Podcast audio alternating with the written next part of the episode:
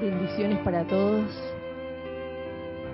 Les voy a pedir que cierren sus ojos. Vamos a quietarnos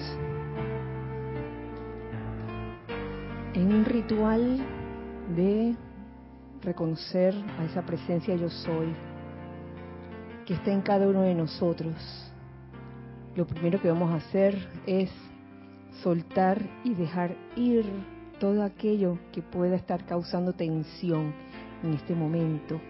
Vamos a aflojar nuestro cuerpo físico de toda tensión. Comienza, comienza haciéndote consciente y suavizando cada parte de tu cuerpo que en este momento puede estar endurecida.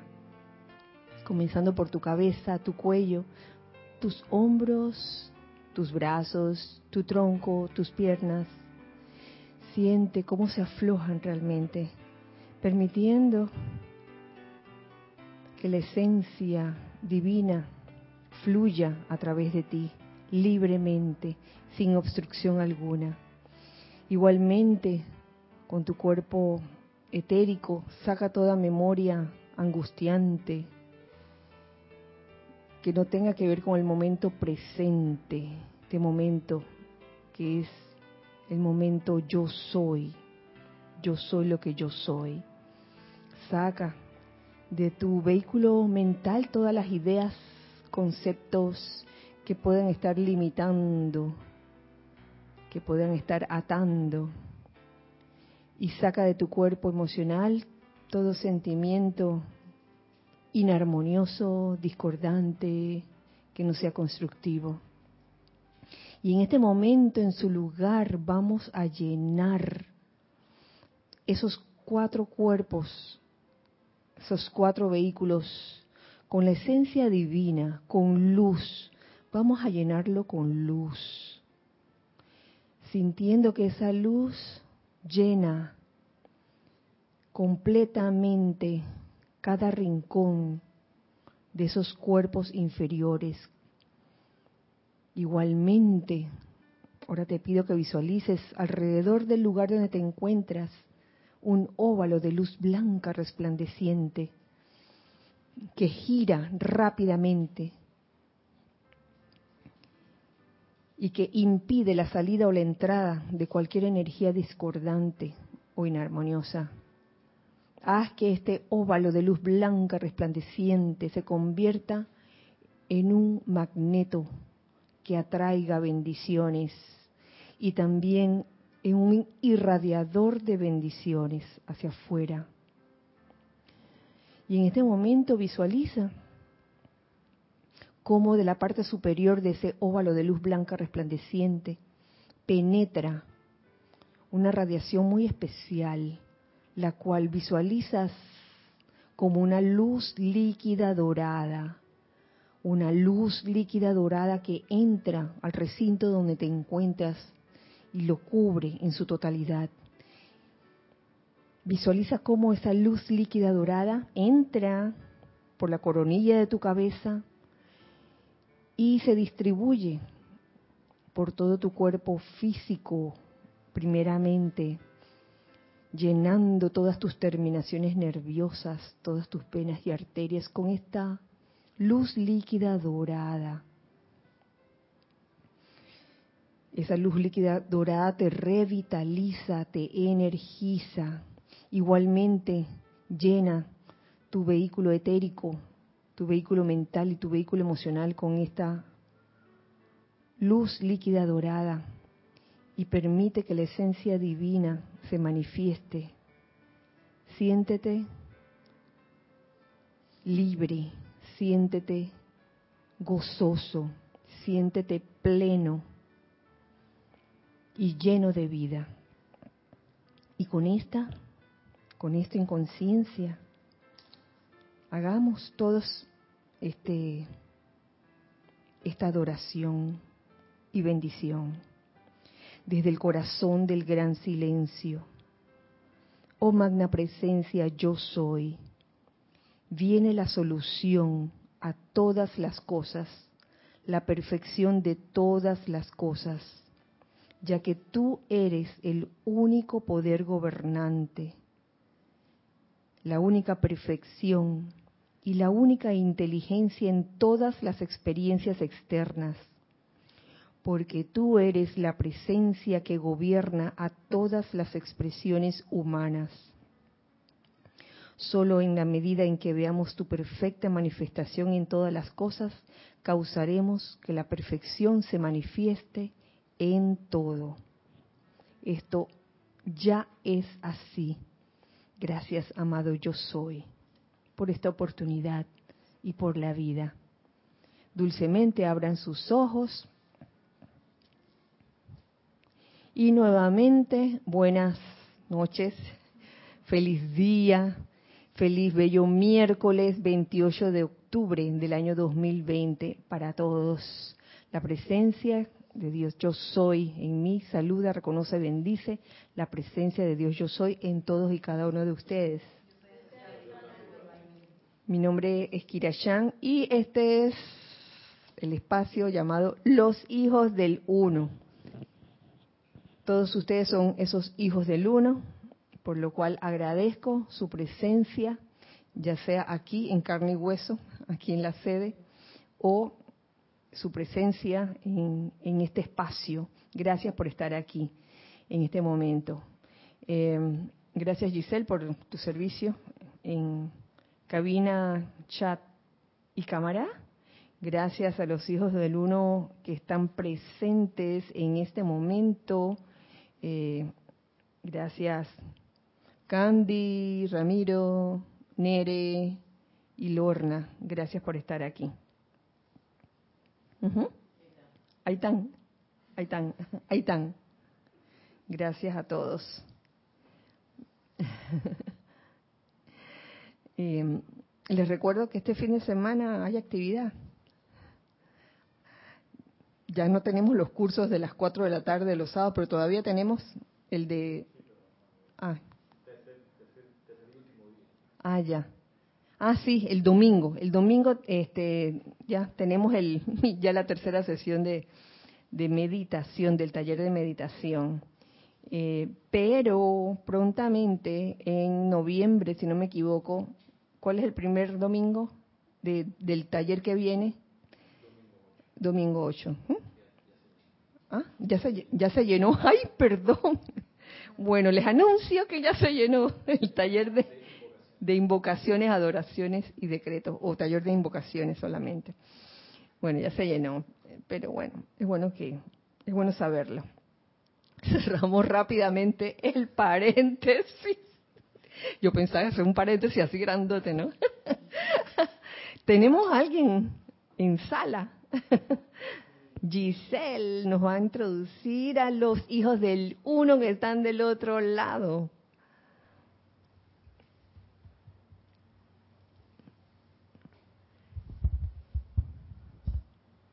A ver, vamos a empezar por el principio. Paola Farías dice hola. Hola. Bendiciones desde Cancún, dice México. Edith Córdoba, la señora Edith Córdoba, bendiciones. Oscar Acuña, desde Cusco, Perú. Laura González, desde Guatemala. Un abrazo para todos, dice. Abrazo también. Janet Conde, desde Valparaíso, Chile. Noldin Baez, desde Medwin, Massachusetts. Ana Julia Morales, reportando sintonía desde el patio, dice. Charity del SOC, de Miami. Desde Miami, Florida. Naila Escolero, desde San José, Costa Rica. Migdalia Mili Urriola, desde Mona, Grillo, la gran ciudad de Panamá. Flor eh, Narciso, desde Cabo Rojo, Puerto Rico. Eh, Grupo Pablo el Veneciano, de La Plata, Argentina. Marian Mateo, desde Santo Domingo, República Dominicana. Raúl Nieblas, saludos Raúl Nieblas, desde Cabo San Lucas, México. La gran Elma Santana, desde el patio también. Leticia, ah, Elma Santana, conocida como la Pochita, sí. Leticia López desde Dallas, Texas, Estados Unidos. Sandra Pérez, Sandra Pérez desde Colombia, no me acuerdo de dónde, pero de Colombia. De Bogotá, dice aquí Ramiro. Carlos Llorente. Del patio. Desde el patio del patio. Patio andaluz. Eh, María Teresa Montesinos, desde Veracruz, México. Ay. Eh, sí, Sandra dice que Bogotá, Colombia. Mercedes Corrales, Eligia, Eligia, esa debe ser Eligia. Sí. Ah, Eligia Corrales debe ser de León, Nicaragua. Elizabeth Alcaíno, desde Nueva York. Dídimo Santa María, también del patio, señor Dídimo. Opa. Elena Eger, desde Viña del Mar, Chile. Paqui Serrano, desde Barcelona, España. Uy, Paqui. Lourdes Galarza, desde Tacna, Perú. Alonso Moreno, desde Manizales, Colombia. María del Rosario Coronado, desde Orlando, Florida. Diana Liz, Diana Liz de Bogotá, Colombia. Michael Rojas desde Costa Rica. Ah, Sofía, Sonia, Sonia Clark desde Seattle, Washington. María Sobrero, desde Córdoba, Argentina. Gloria Tenorio, desde Managua, Nicaragua. Y eso es todo. No, no, no. Consuelo Barrera también, pero por el otro chat. También desde New York, reportando sintonía. Bueno, muchas gracias a todos por el reporte de sintonía, por el saludo. Eh, desde aquí también le enviamos a ustedes, hijos del uno, un fuerte, fuerte, fuerte y gran abrazo. Gracias por estar aquí viviendo este momento presente, indicativo con nosotros, con todos nosotros, este espacio. Yo voy a hacer otro pequeño paréntesis porque eh, conforme Giselle iba leyendo eh, los saludos y los nombres y los lugares, eh, quería hacerles una, un anuncio rápido. Y es que el servicio de correos, por si acaso alguien no sabe, ya está funcionando, pero no está funcionando para todos los países. Por ahora, en estos cinco meses, hemos estado algunos este, enviando libros eh, por medio del courier de HL, pero sabemos que es un medio, un poquito más elevado y aún así algunos pues mm, han podido, eh, eh, pues les he podido enviar sus libros por ese medio y lo bueno de ese courier es que le llega en cuestión de, días, es impresionante. Pero ya el servicio de correos está funcionando para algunos países. Yo les voy a decir aquí la lista de países. Eh, está Estados Unidos, Argentina, Chile, Brasil, Colombia, Costa Rica, El Salvador, República Dominicana y Uruguay. Ese fue el, último eh, el último listado que me dieron. Puede que eh, semanas más adelante ese, ese listado vaya expandiéndose, pero eso es por ahora lo que los envíos, los países a los que Panamá puede enviar en este momento paquetes. En este caso, en el caso nuestro, pues libros. Si no recuerdan qué países dije, pueden hacerle de que, ¿cómo es? Eh, echar para atrás el video cuando verlo de nuevo y ver que cuáles fueron los países mencionados o bien escribir a Rayo Blanco y preguntar cuáles son los países donde, donde en este momento el servicio de correo está funcionando, de Panamá a, tal país. Bueno, cierro paréntesis. Y seguimos con el tema que habíamos dejado en el miércoles, el miércoles pasado, que era el tema de la dignidad espiritual como uno de los dones del Espíritu Santo, del séptimo rayo. Y habíamos quedado como a mitad de un, de un extracto buenísimo donde hablaba de vivir cada día como si fuese un ritual. Creo que Giselle tenía algo que decir. Sí, Diana está preguntando si el sábado la clase de Nereida es, regular o... Sí, sí, sí, sí. Este, los sábados a las 4 de la tarde hay clase. Los, los sábados, sí. Y a las nueve y media de la mañana. Eh, y a las 11, bueno, a las nueve y media. Ah, la clase que era de las 11 eh, se va a pasar para las para los prontamente para los viernes, ajá, viernes a las cuatro y media ese espacio. Así que eh, y las clases regulares de siempre cuatro y media, lunes, martes, jueves, viernes y una segunda clase a las 7 de la noche y recuerden los miércoles. bueno, si están aquí porque porque ya lo recuerdan que hay clase a las 7 de la noche los miércoles.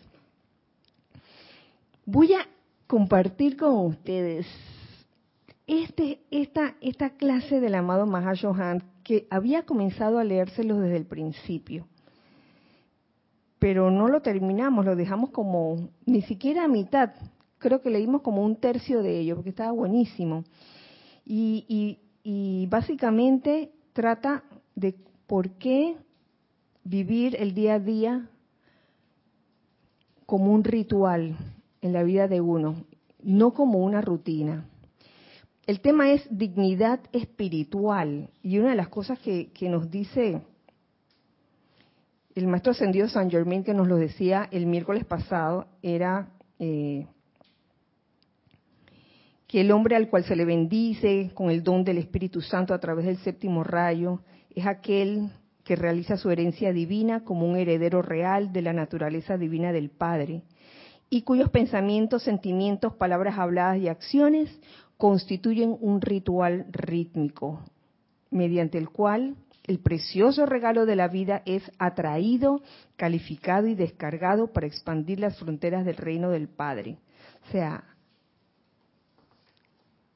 andar por la vida con dignidad espiritual es eso mismo, es reconocerse uno mismo como heredero, heredero, heredero real. Lo contrario sería ir por la vida como chancletero. y no queremos eso, por lo menos lo que estamos aquí. Yo creo que aquí nadie quiere andar como chancletero, aunque las chancletas se nos han visto, se nos ha visto de vez en cuando. De vez en cuando sacamos la chancleta, porque no hay que ser arrogante y pensar que, ay, yo chancletera, nunca. Bien, que de, de vez en cuando a uno se le sale la chancleta. La idea es darse cuenta de que uno ha sido chancletero en algún momento y recoger, redimir la energía y convertirse en un heredero real. Pero para hacer eso has de comportarte con toda la dignidad espiritual, pensando, sintiendo, actuando y reaccionando eh, con dignidad espiritual, haciendo de eso, de tus pensamientos, sentimientos, palabras y acciones, un ritual. ¿Qué es lo que querrá decir el maestro con eso? Llevar tu vida como un ritual. Es, muy importante que tengamos presente que llevar la vida de uno como un ritual no es pegarse a una rutina inconsciente o automatizada o hacer las cosas irreflexivamente sin pensarlas, Dice que, ay, bueno, me programo para hacer todo esto y comienzo a hacerlas. No importa que si hay cambios, de repente, no se trata de eso, se trata de estar conscientes todo el día y de precisamente vivir el día a día como ritual. Eso, en cierta forma, mm, ayuda, nos ayuda a todos nosotros a crear o a construir momentums, momentums de bien, por supuesto, cuando uno eh, decide hacer de la vida de uno una una, perdón, un ritual, eh, uno como que se va haciendo consciente de cada paso de las cosas que suceden durante el día, eh, en el diario Bregar, y uno sabe entonces cómo reaccionar, sabiendo que en ese ritual lo importante es anclar siempre nuestra atención en la presencia yo soy. Eso es lo importante. Habrán veces que no va a suceder, habrán veces en que el ritual se fue, se perdió y salió el chancletero. Salió el chancletero. No es mm, este, desarrollar un sentimiento de culpa por eso, cada vez que sale el chancletero en uno, sino verlo, oye, hey, se me salió el chancletero, ¿qué voy a hacer? ¿Mm?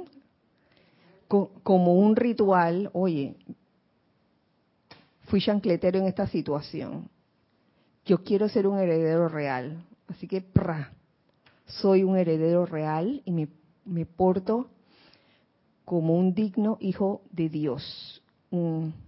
¿Querías decir algo, Ramiro?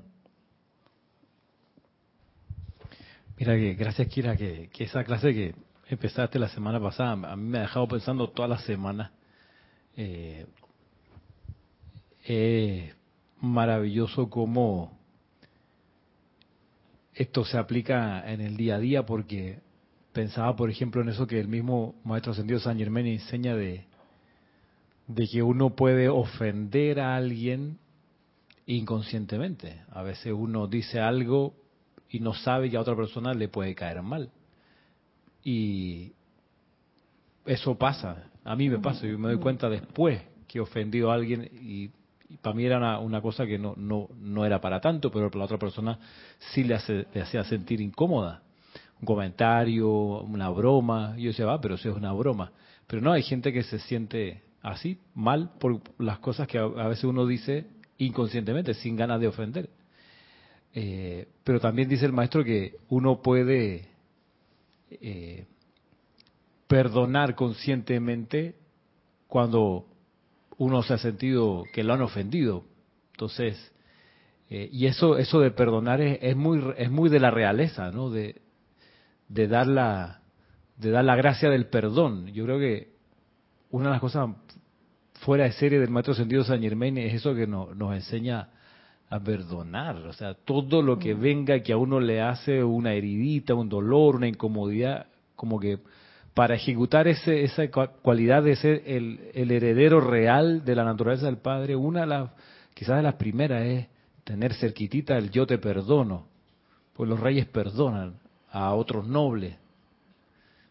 Eh, a mí, en serio que me ha dejado súper tocado la clase de la semana pasada.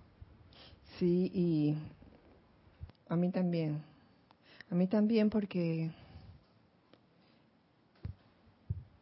uno a veces anda por la vida inconsciente de las cosas que uno puede hacer o decir. Y a veces uno dice cosas pensando que está diciendo algo bueno o está diciendo algo en bien y uno no se da cuenta tal como tú lo acabas de decir. De repente hay alguien como que no le cae bien lo que uno dice, pero hay ahí como una doble cosa, ¿no? Eh, eh, eh, esto no es nada más de que de la persona que, que dijo eso que a la otra le ofendió. Esto es una, una cuestión de las dos personas, tanto como el que dice algo, eh, como el que lo recibe también. Yo creo que, que comportarse como heredero real en estas dos situaciones, ya sea el ofensor inconsciente o el ofendido consciente, porque el ofendido es consciente, allí entonces se va a ver si tu reacción es de heredero, heredero real o de chancletero. Porque el chancletero podría decir, oye, pero lo que dije a mí no me importa, yo soy libre de decir lo que me dé la gana. Oye, yo no puedo ser hipócrita. Entonces, se valen de una serie de justificaciones esa sería la postura de un chancletero en el caso de que se diera cuenta de que ofendió a alguien sin querer o, queriendo. Y el otro, el que se sintió ofendido, ay, pero no te das cuenta, mira, yo qué le he hecho. Y, la queja, y, y, el no perdonar, sino que el guardar resentimiento, el guardar resentimiento. En vez de soltar eso, Suelta eso. Entonces, eso es parte de vivir la vida como un ritual. Donde si tú sabes que, tú eres eh, rencoroso, ¿no? O resentido. Oye, comienza a trabajar la llama violeta, comienza a trabajar el perdón día a día, en cada cosa desagradable que te ocurra, este, trabaja eso y, así estarás construyendo un momentum, un momentum de, perdón. Eh, y, y sabe que con lo que tú estás construyendo en el aquí y ahora, estás construyendo también tu entorno, porque a veces nos quejamos del entorno o, de la circunstancia, alguna circunstancia eh, no grata que estamos viviendo y nos le preguntamos a la vida, ¿por qué? ¿Por qué a mí? Y en vez de estar diciendo ¿por qué a mí?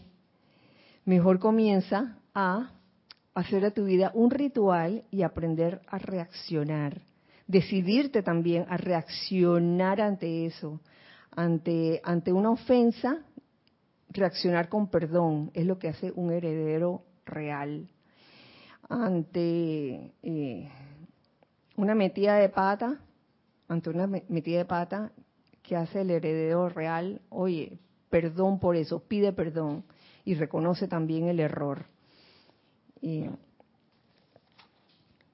puedes hacer eh, de las reacciones o de tu actitud ante las situaciones un ritual. Pero antes de ir a, esa lista que hice esta mañana, voy a compartir con ustedes este, este extracto que está buenísimo, que dice así. El amado, perdón, este extracto viene de los boletines privados de Thomas Prince, volumen 1, es del Mahashohan. Dice así, el amado Maestro Saint Germain ha dicho que sus actividades del diario bregar deberían constituir un ritual de servicio ordenado. Y esto que estoy trayendo a su atención hoy es para intensificar esa conciencia dentro de ustedes de que sus actividades ceremoniales no deben ser no deben ser meramente confinadas al grupo de trabajo y santuario de culto las actividades ceremoniales que se hacen en un grupo son maravillosas, realmente son maravillosas, eh, pero no tendría sentido si participas de esas actividades ceremoniales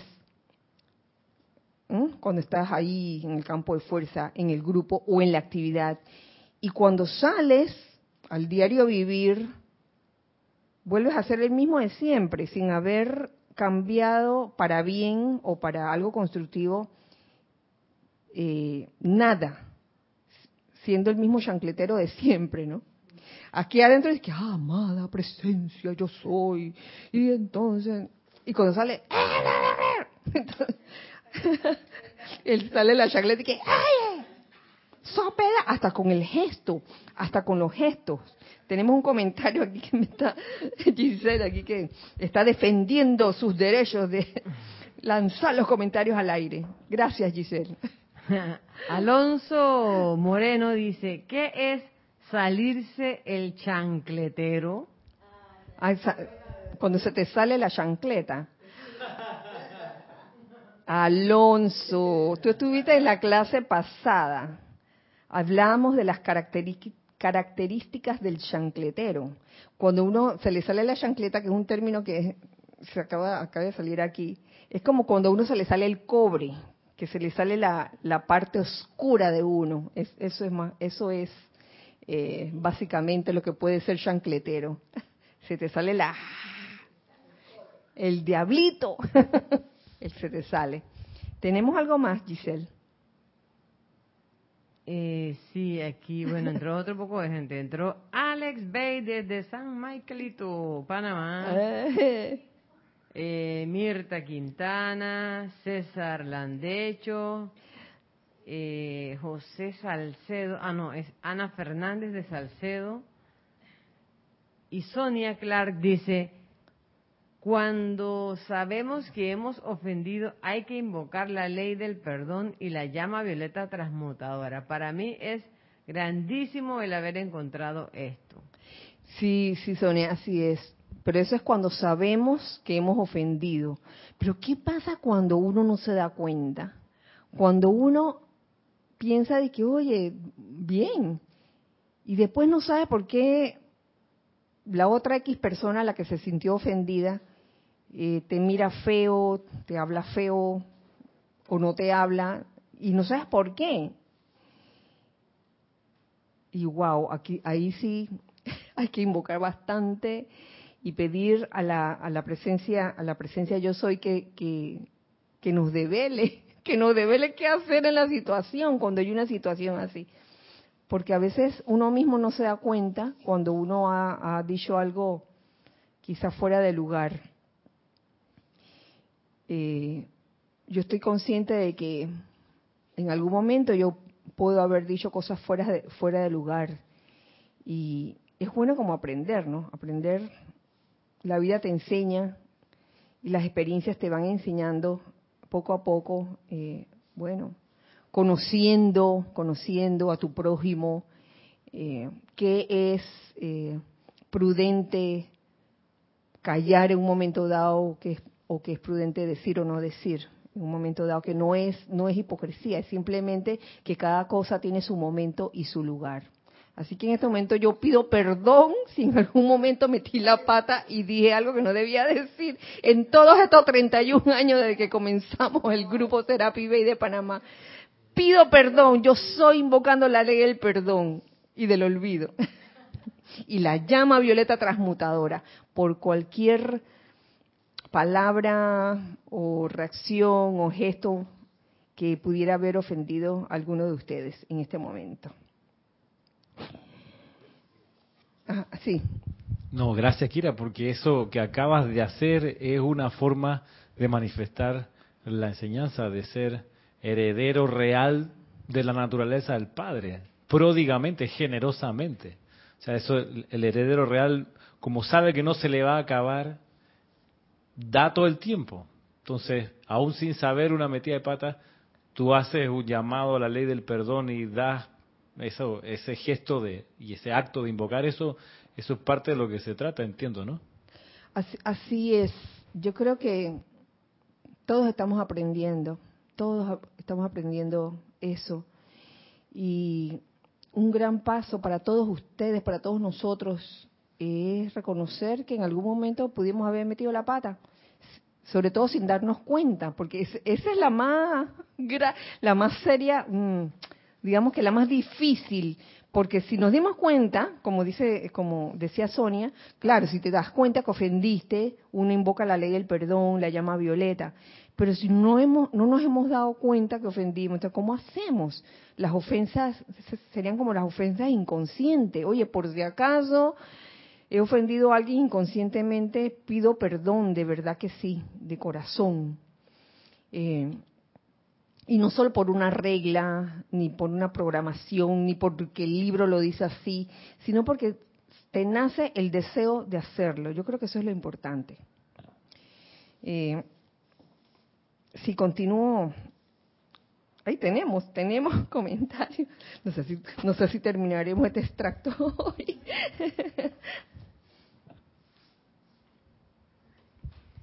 Eh, Marian Mateo dice, Kira, ¿qué pasa cuando se pide perdón y la otra persona no lo recibe y encima se siente superior por haberte pedido perdón, por haberle pedido perdón?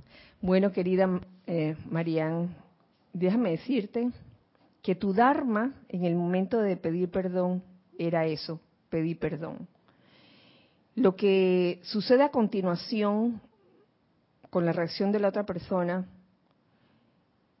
no es tu Dharma ni, ni debería uno como a meterse, meterse a, a evaluar u opinar eso porque no sabemos cómo, qué engranaje se está moviendo en ese momento.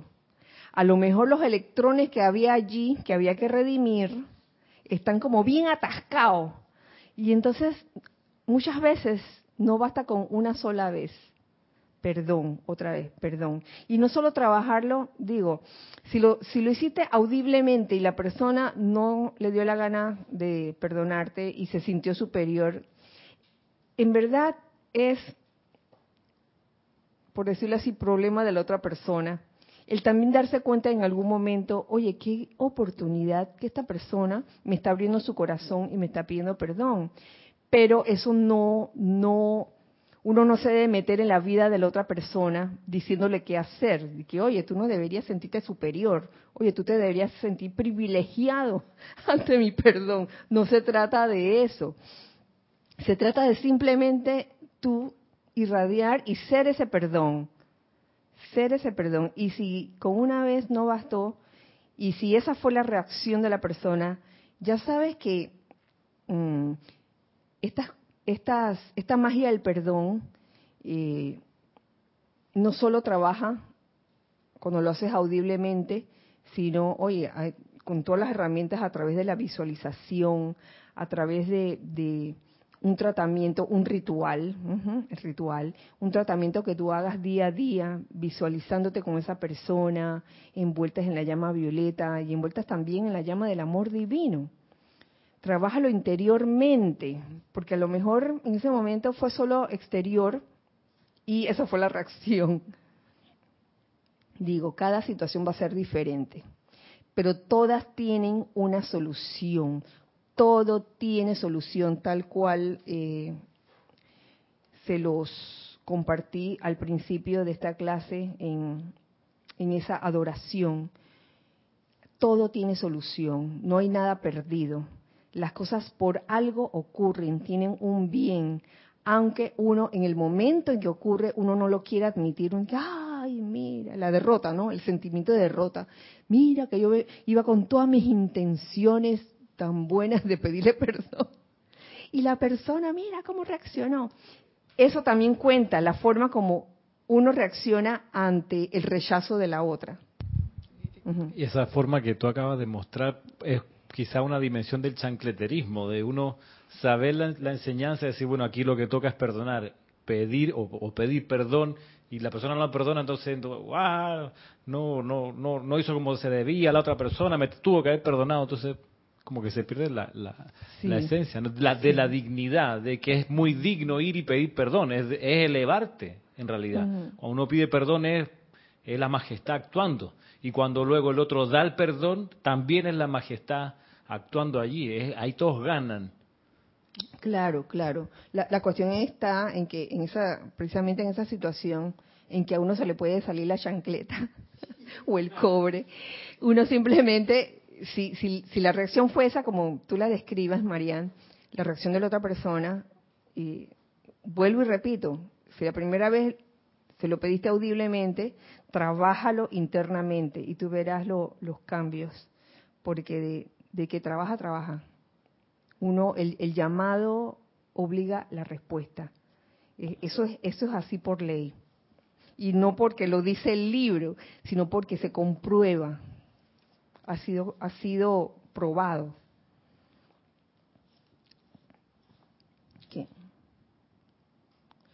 Seguimos aquí con lo que nos trae el amado Mahashohan. Dice, ustedes están atrayendo, moldeando, dirigiendo y liberando vida, caminando o durmiendo las 24 horas de cada día.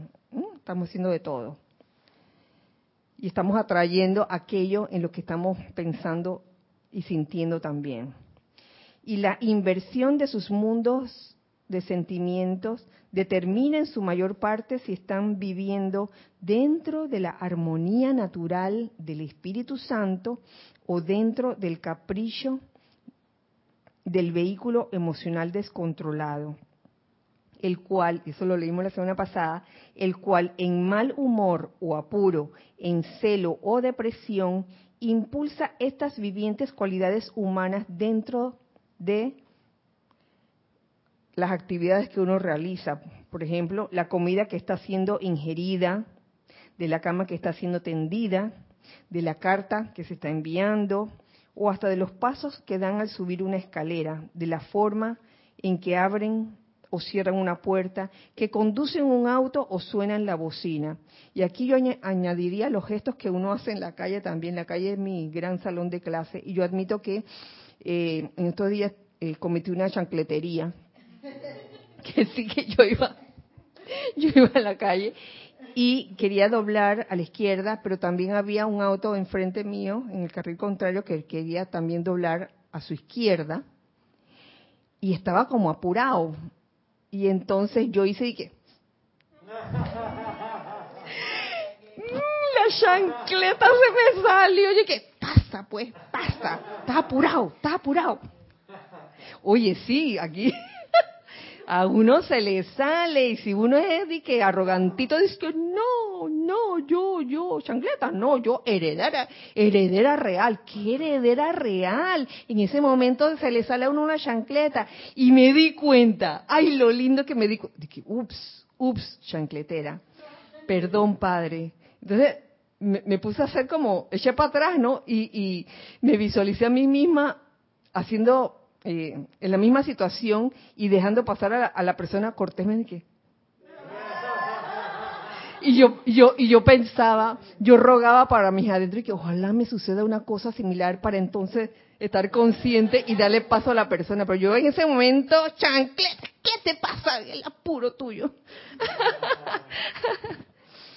y es que, oye, aquí, aquí dentro de esta enseñanza, lo lindo de esta enseñanza es que aquí todos somos personas, somos gente, no somos que, ah, ascendidos ni nada por el estilo. Que si fuéramos ascendidos, yo les aseguro que no estuviéramos aquí, ninguno de nosotros, ni siquiera la que está en la cabina ya, tampoco estaría aquí.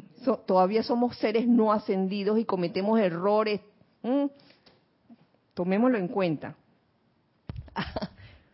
María, María Teresa Montesinos dice lo siguiente. Yo pienso y siento que soy un estudiante de la luz y sin que me embarga el orgullo, envío la ley del perdón porque estoy consciente de que envío mis regalos de amor como en Dios en acción que soy. Gracias, gracias María Teresa. Raúl Nieblas dice, Kira, bendiciones a todos los presentes. Bendiciones, Raúl. Si tú pides perdón esperando ser perdonado, el sentimiento no es real. Ah, sí, mira, buen punto. Buen punto, Raúl. Es cierto, uno, uno pide el perdón eh, sin esperar, sin esperar nada a cambio. El amor también, el amor no espera nada a cambio. No espera que, que el amor de vuelta, y yo te amo, así que ámame tú. eso no funciona así. ¿Tenemos algo más? Eh, Sonia dice, perdón, si es como, si es como magia, como cuando, ¿ve? Si es como magia cuando uno invoca la ley del perdón y la llama violeta transmutadora y la dejamos en las manos de esa llama y esa persona cambia, sí que trabaja, lo he visto. Ah, bueno, me alegro mucho, porque así mismo es.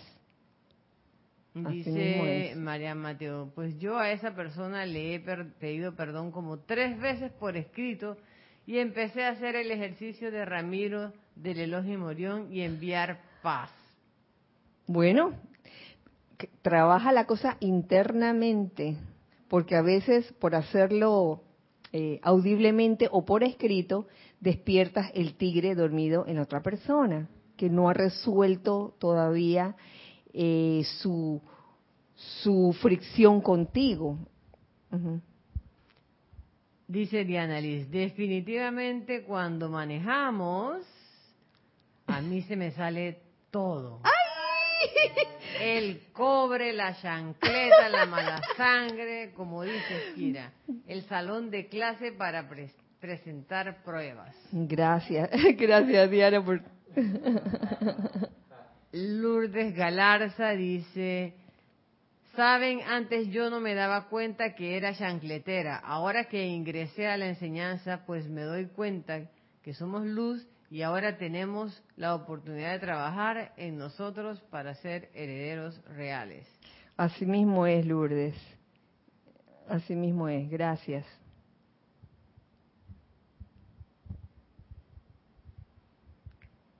Eh, espérate, Arraxa Sandino, es que llegan así de repente. Dice Arraxa.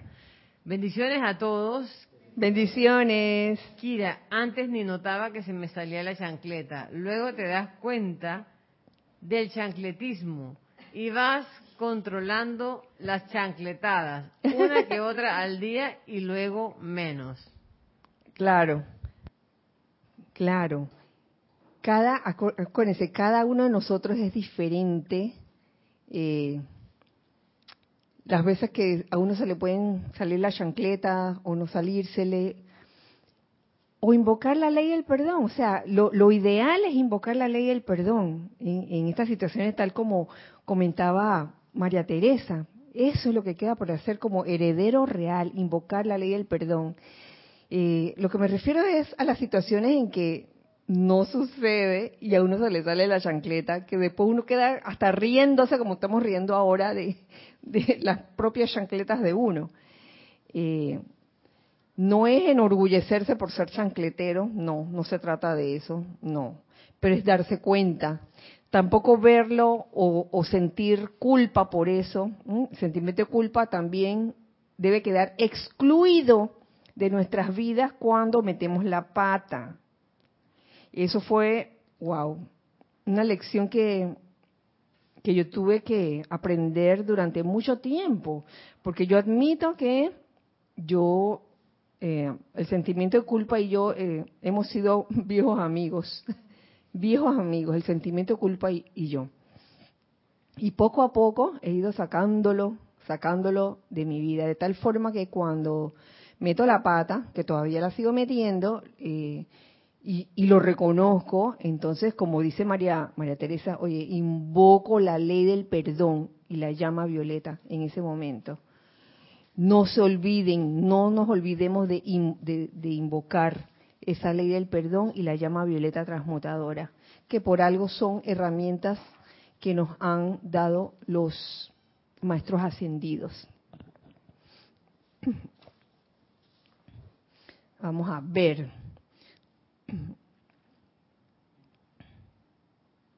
Es la infiltración de la comprensión de la vida dentro del diario vivir, lo que hace de la teoría del maestro un hecho manifiesto.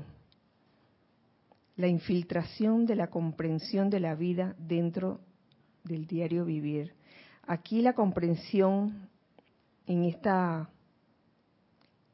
en este tema de vivir la vida eh, como si fuera un ritual, eh, la comprensión juega un papel importante porque es lo que es lo que hace que ese ritual uno lo lleve a cabo y uno no se tranque diciendo que la vida es injusta con uno y que esta persona es injusta y por qué me pasa esto a mí. Una vez que uno desarrolla esa comprensión de la vida, queriendo decir por eso, eh, el, el percibir por qué a uno le suceden las cosas o por qué ciertas cosas suceden, cuando uno llega a ese punto, créeme que uno puede vivir la vida realmente como un ritual y hacer lo que corresponde hacer como heredero real, en vez de quejarse en vez de eh, vivir resentido o, deprimido o triste, no significa que no van a no van a venir situaciones donde no te entristezcas o donde no te deprimas o donde o donde eh, no te sientas malhumorado. Sí, sí pueden venir. Sí pueden venir y van a seguir viniendo, no por terquedad ni por necedad de la vida, sino para acrisolarlo a uno, entrenarlo a uno para aprender a reaccionar, para uno conscientemente reaccionar como un heredero real. ¿Querías decir? Ramiro, ¿querías decir algo? Ah, mira que eso, eso justo lo que estás diciendo de eso, de, la, de las situaciones que vienen para acrisolarlo, por mucho tiempo yo pensé que eso de acrisolarse era como para uno ser más fuerte, pero yo, en mi, en mi mala comprensión, eso de ser más fuerte creía que era ser más rígido. O sea, esto me está crisolando, así que es para que yo esté más fuerte, pero en realidad todo mi ser se está, se está apretando. Sí, ahora estoy más fuerte, porque, entonces ya esa cosa no me va a tumbar, porque ahora sí estoy... Entonces, ¿qué es lo opuesto? Porque el acrisolamiento es para... Luego he ido entendiendo, tú me, me corregirás, pero es como para... Ese acrisolamiento es como para ser más el Espíritu Santo, ser más el, Espíritu Santo en el día a día. Y, eso de ser más el Espíritu Santo es lejos, creo, de, de estar apretado con los esfínteres. Y a mí nadie me engaña porque yo estoy aquí bien alerta. Pero está, ¿por qué me ha crisolado la vida? Pero, pero no, yo creo que es como que, como va a contra, a contravía. Y, y en, en lo que dice ese, una cosa que a mí me ha ablandado un montón es lo del deseo de comprender, que otro los dones del Espíritu Santo. O sea, muchas veces uno se pone en un plan porque no está comprendiendo y, y, no comprende al prójimo, no comprende lo que le pasa, no comprende, pues. Y, wow, hay un enorme confort en desarrollar el corazón comprensivo, porque si no, uno sigue eh, molestando a los demás sin querer, ofendiéndolos sin querer, o, interpretando las reacciones de una forma que no son. Pero el deseo de comprender es, como una de las piezas súper importantes en esto. No sé, no sé cómo tú lo ves. Yo concuerdo contigo y, con lo que también acaba de decir el Mahashohan acerca de, de la infiltración de la comprensión. Te lo voy a leer así, así mismo como está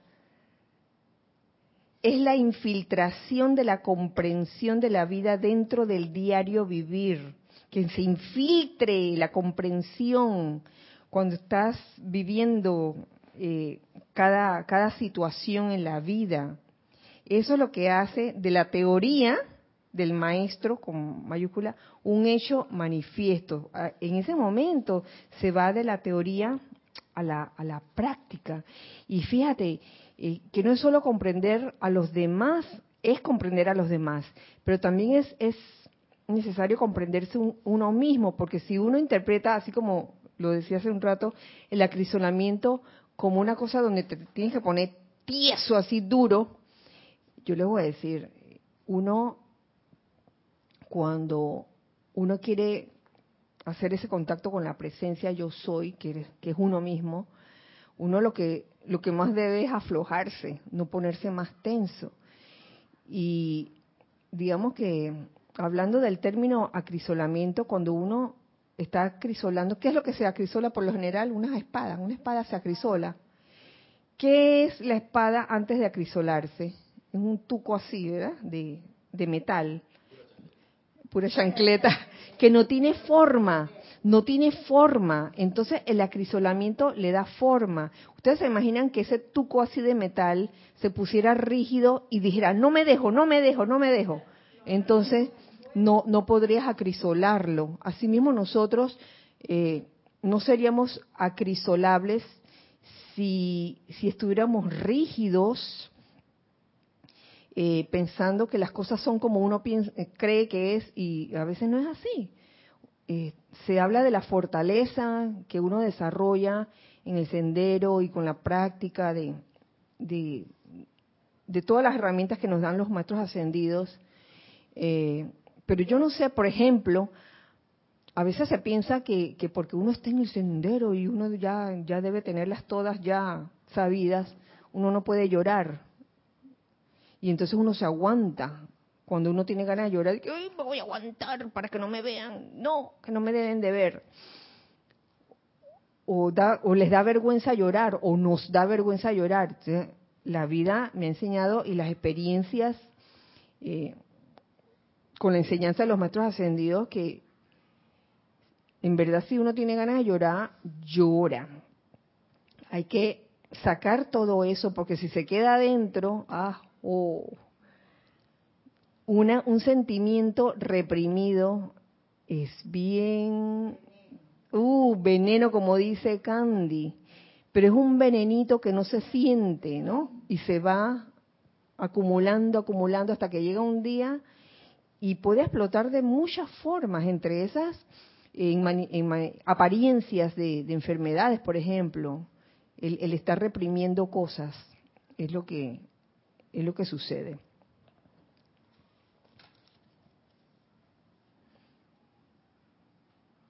Oh, amados míos, nos continúa diciendo aquí el Mahashohan, si pudieran comprender que su vida diaria puede convertirse en este ritual de expresión de la armonía del Espíritu Santo, ¿ve? Con lo que se hablaba hace unos minutos, ritual de expresión de la armonía del Espíritu Santo a través de su propio mundo de sentimiento, que su vida puede ser santificada a medida que fluye desde las puntas de sus dedos, desde sus labios, sus ojos, desde las plantas de sus pies, desde su corazón. Entonces las susodichas experiencias monótonas y rutinarias de la vida diaria podrían convertirse en oportunidades realmente felices y gozosas de calificar con confort y belleza esta vida hermosa e impersonal a medida que fluye a través de ustedes, completamente dependiente del mundo emocional de cada receptor para el vestido que deberá ponerse en la forma. ¿Qué me está diciendo este párrafo? Este es un, un ofrecimiento esto es, yo lo veo como una oportunidad, se nos está poniendo así abiertamente. Tenemos cada uno de nosotros la oportunidad de escoger si queremos hacer de nuestra vida diaria un ritual de expresión de la armonía del Espíritu Santo. Y se puede hacer de muchas formas. Eh, yo voy a terminar aquí porque voy a terminar con los apuntes que, había hecho puedes hacer de tu vida un ritual. No es un listado de requisitos que tienes que cumplir. Es simplemente algo que uno desea hacer, que le sale del corazón hacer, que sinceramente lo desea hacer. No es algo obligado. Y puedes mm, hacer de tus reacciones, de tus actitudes, de tu, de tu pensar, de tu sentir, un ritual. Fíjense que aquí eh, apunté unos cuantos puntos acerca de qué tipo de reacciones. Aquí tengo el, el hecho de dejar ir y soltar, dejar ir y soltar. En la vida diaria se nos pueden presentar situaciones que nos agarran como quien dice por sorpresa, o no las esperamos, o pensábamos que iban a venir de un modo y vinieron de otro, vinieron de la, de, la forma contraria. Y uno suele, la parte chancletera de uno, suele como amarrarla, ¿no? Cuando sucede lo que uno no quiera que suceda. Y lo amarra más aún, ay, con la atención que uno pone en eso, amarra más esa situación y por eso la situación no se va porque la tienes amarrada. Entonces, hacer de tu actitud y de tu reacción un ritual es darte cuenta que tienes la situación esa desagradable, la tienes amarrada porque no la sueltas y las dejas ir. La actitud, entonces, a tomar sería, ¿qué? Dejar ir, dejar ir, suelta, suelta suelta. ¿Por qué? Porque todo tiene una solución, porque las cosas tienen una razón de ser. aún las cosas desagradables de la vida tienen una razón de ser. Las cosas que no te gustan, lo que tú no quieres que pase, hasta eso tiene una razón de ser. Pero ¿qué pasa? Que el chancletero en uno se repaca y dice, ¿por qué tiene que pasar así? ¿Por qué no tiene que pasar como, como yo quiero o como yo pienso que es la manera de Dios? Porque uno piensa que, ay, la manera de Dios es así. Pero uno no sabe, uno no sabe en realidad si es la manera o no es la manera divina de, de una situación, pues, este, eh, suceder. Otra cosa que yo tengo en volver a la armonía, volver, volver, volver. Ese es otro otro ritual. Yo lo veo así. Eh, porque puede ser que que algo en tus pensamientos o en tus sentimientos que no, que no es agradable, que no es grato, venga una y otra vez. Y la gracia es volver a la armonía, volver a la armonía. Es como el ejercicio de meditación. Eh, cuando uno está, lo está practicando, eh, uno está poniendo, hay una parte donde uno pone su atención en el yo soy, lo más elevado, y vas yo soy, yo soy, yo soy. Pero a veces la personalidad o, qué sé yo, los cuerpos inferiores se portan como niños traviesos y eh, se sale uno de ese yo soy o, de, esa, de ese mantra y vienen las distracciones. No es cuestión de sentirse culpable por esos pensamientos o sentimientos que no tenían nada que ver con el momento. Es cuestión de darse cuenta que, ups, me salí, me salí de lo que, de, ese yo soy y vuelvo de nuevo. La gracia no es de que, ay, no, estar ahí siempre en el yo soy, porque en algún momento puede, puedes, pueden tus pensamientos o sentimientos o, memorias también llevarte a la distracción. Es, la cuestión es volver. Y en esas situaciones desagradables, que son bien desagradables, sobre todo las que uno no se espera, la cuestión es volver a la armonía las veces que sea necesario. Volviste a la armonía, ay, está en armonía. A las dos horas, otra vez te vino el pensamiento ese de desagradable. Vuelvo de nuevo, volver a la, armonía. Eso es vivir un ritual, hacer de tu vida un ritual. No es agarrar un libro de decretos y decir que voy a hacer este decreto, de que lo hacemos, claro que lo hacemos, yo lo hago también. Los decretos son eh, muy útiles, son fabulosos y tienen su razón de ser, claro que sí. Pero en la vida diaria no vas a estar con tu libro en la mano, ni modo que voy a andar con el libro en la mano y que, ay, mira, este, esta persona me está molestando, voy a ver, qué, magna presencia yo soy. No te vas a poner en eso, sino es la actitud que vas a tomar en cada situación. A ver, a ver. Gracias, Giselle. Mira, eh, aquí a lo rapidito dice Elena Eger, siento que el acrecelamiento nos hace ser más dúctiles eh, Oscar dice, Oscar tiene una pregunta, dice, ¿el acrisolamiento es el cambio que uno experimenta con el conocimiento de la enseñanza? El cambio que uno experimenta con el conocimiento de la enseñanza. El acrisolamiento tiene que ver con todas esas experiencias eh, que se te van a presentar en la vida, en la que si uno está despierto y está consciente de lo que está pasando, uno puede tener como la respuesta o la solución a ese problema. Entonces, el acrisolamiento es esa experiencia que podemos llamar en algún momento dado una experiencia fuerte, una experiencia dura, y que lejos de hacerte, de hacer que te comportes como chancletero, hace que reflexiones y te comportes como un heredero, heredero real. Si alguien tiene algo que añadir a eso. Eh, Diana Liz dice, a cambiar las chancletas por zapatillas de Cenicienta. Llama Violeta y adoración a nuestra magna presencia yo soy. Claro, amor, amor divino. Ah. Mili dice, saludos y bendiciones para todos. Mili. por eso que en el acrisolamiento es tan importante la empatía con el prójimo. Y a mí Me pasaba mucho eso que habla Kira, de que me daba pena que me vieran llorar. Bueno, ya sabe que no, no hay que tener vergüenza de llorar. Paola Farías dice, ¿cómo calificaría con confort?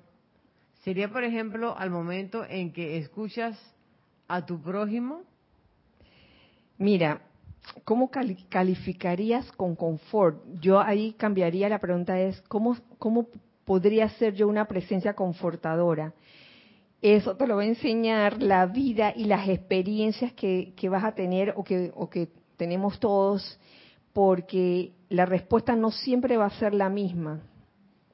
Porque uno mm, es menester que aprendamos a hacer presencias confortadoras en los siete rayos, por decirlo así.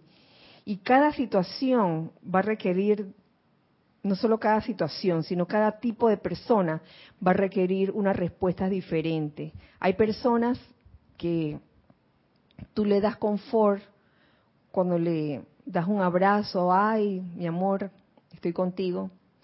Hay otras que tal vez necesitan que le agarre de las manos y que le dice y, le digas y le aprieta la mano y le diga fortaleza, mira, estoy que la fortaleza te acompañe. O sea, depende, depende de, de qué es lo que puede estar requiriendo el prójimo en ese momento.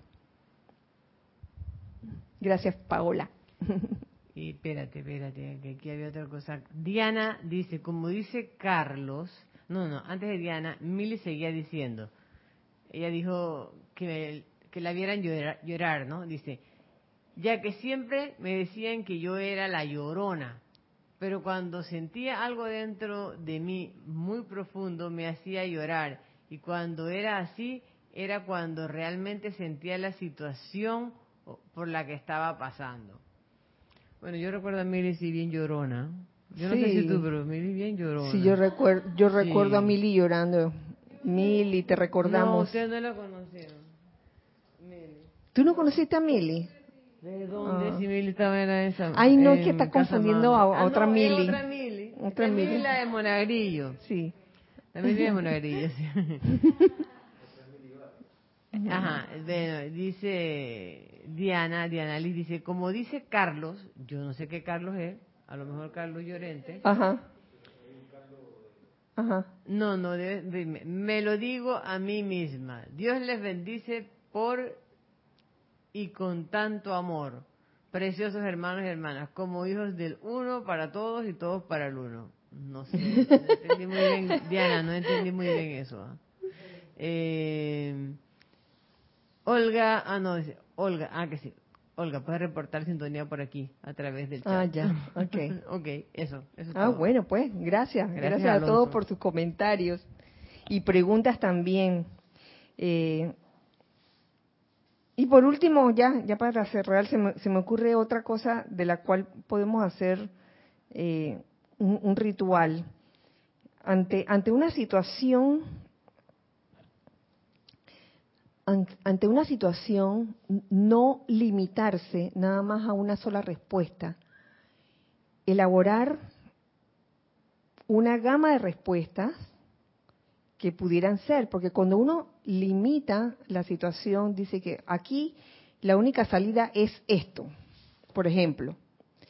Wow, eso como causa desazón, eso como causa este, ese sentimiento como de frustración porque la respuesta no se está dando como uno quiere. Entonces uno debería como, como abrir las posibilidades de respuesta ante una situación X. Esto esta reflexión vino de una película que vi hace muchos años, vimos todos, creo que se llamaba Limitless. Limitless. No era de este, de este muchacho que encontró unas pastillas y entonces, ajo, ¿cómo le gusta esa pastilla? Porque cada vez que se las tomaba, como que su cerebro eh, tenía un mayor porcentaje de, de funcionamiento y entonces eh, recuerdo una parte donde creo que era su novia, no, me acuerdo, o su pareja, que estaba en una situación y por alguna razón ella rescató unas pastillas que eran de él, pero un hombre la estaba persiguiendo. Y entonces estaba corriendo, estaba corriendo, y entonces se escondió un hueco y estaba hablando por celular con el protagonista y ella le decía, pero ¿qué hago? ¿Qué hago? Y él, decía, él, él le decía, tómate una pastilla, tómate una para que veas. Y se la tomó y de repente la mujer comenzó a ver el panorama de diferente forma y vio las diferentes posibilidades de escapar a esa situación del hombre. Y hizo clic, clic, clic, clic, clic, escoge esta y ¡pra! Y fue la, la, la solución correcta porque la ayudó a escapar. Entonces a veces nosotros en la vida limitamos las posibilidades, nuestras propias posibilidades de solución a un problema, a una apariencia de problema o a una situación. En vez de eso, oye, abramos el abanico, cuáles son las posibles soluciones. Entonces, este, podemos hacer también de eso un ritual. Un ritual de vivir, lo importante es de vivir en armonía, en armonía eh, con ese sentimiento del Espíritu Santo. Con esto, mis queridos, vamos a terminar ahora porque ya se nos ha ido la hora. Muchas gracias por su sintonía. Deseo en este momento que la magna presencia yo soy en cada uno de ustedes y el amado Mahashohan vierta sobre nosotros esta, esta radiación de confort y de paz. Esta radiación también que nos lleva a ser dignos herederos reales doquiera que vayamos.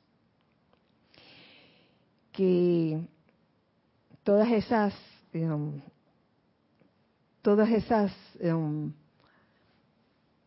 esos comportamientos que no son de heredero, real vayan saliendo cada vez más de nuestras vidas, se vayan eliminando más y seamos realmente seres comprensivos para con el prójimo y para con nosotros mismos. Que así sea y así es. Bueno, entonces nos vemos el miércoles entrante recordando siempre, siempre que somos uno para todos y todos para uno. Dios les bendice. Muchas gracias. Gracias a ustedes.